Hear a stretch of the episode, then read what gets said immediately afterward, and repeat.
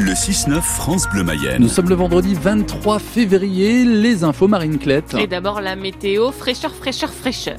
2, 3, 4 degrés ce matin. Allez, allez, grand seigneur, jusqu'à 9 cet après-midi pour les maximales, avec un ciel bien bien nuageux et a priori pas de pluie avant vraiment la toute fin de journée. Ce matin, France Bleu Mayenne vous emmène à la rencontre des Ukrainiens réfugiés dans le département. Demain, ça fera deux ans que le président russe Vladimir Poutine a décidé d'envahir l'Ukraine.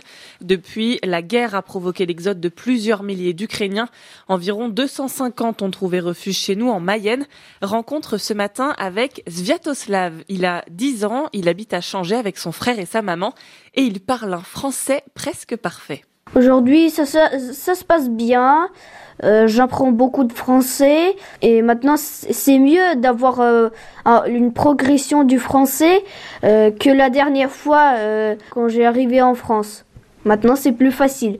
Vu que j'ai deux, ans, j'habite et, et j'ai étudié à l'école.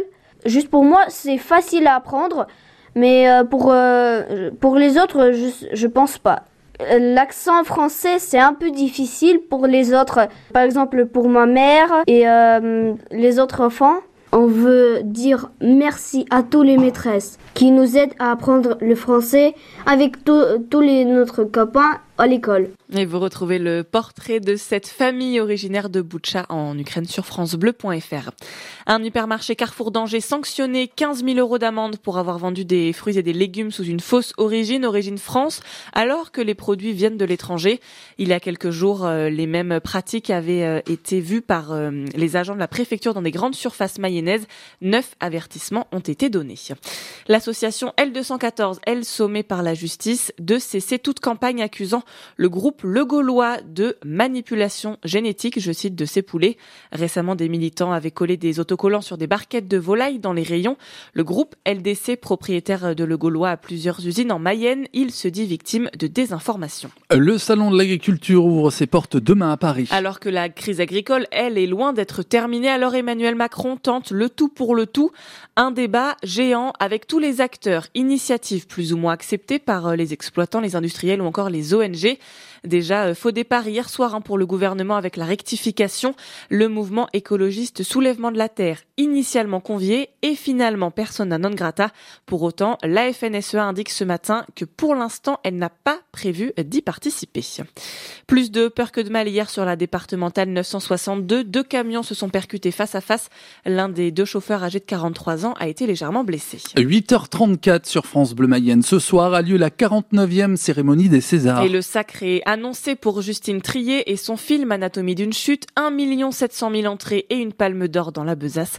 Le règne animal de Thomas Keyer profite également de plusieurs nominations.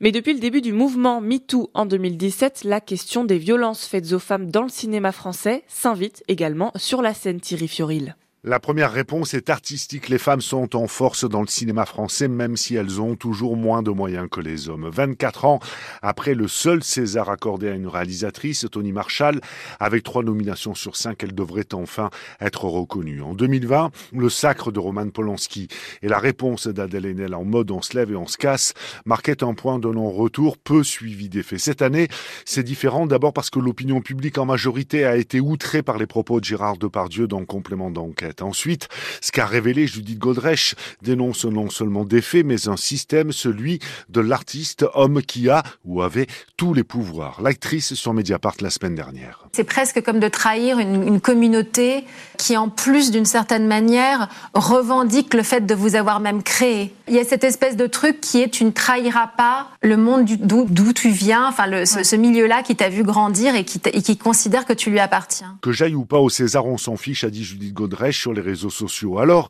imaginons une cérémonie où soit célébrer un cinéma français de qualité, de plus en plus paritaire, et des prises de parole de femmes et d'hommes à la hauteur de Judith Godrèche et des autres victimes. Et selon ses proches, l'actrice Judith Godrèche pourrait bien prendre la parole. La comédienne a récemment déposé deux plaintes à l'encontre des réalisateurs Jacques Doyon et Benoît Jacot pour viol et violence alors qu'elle était mineure.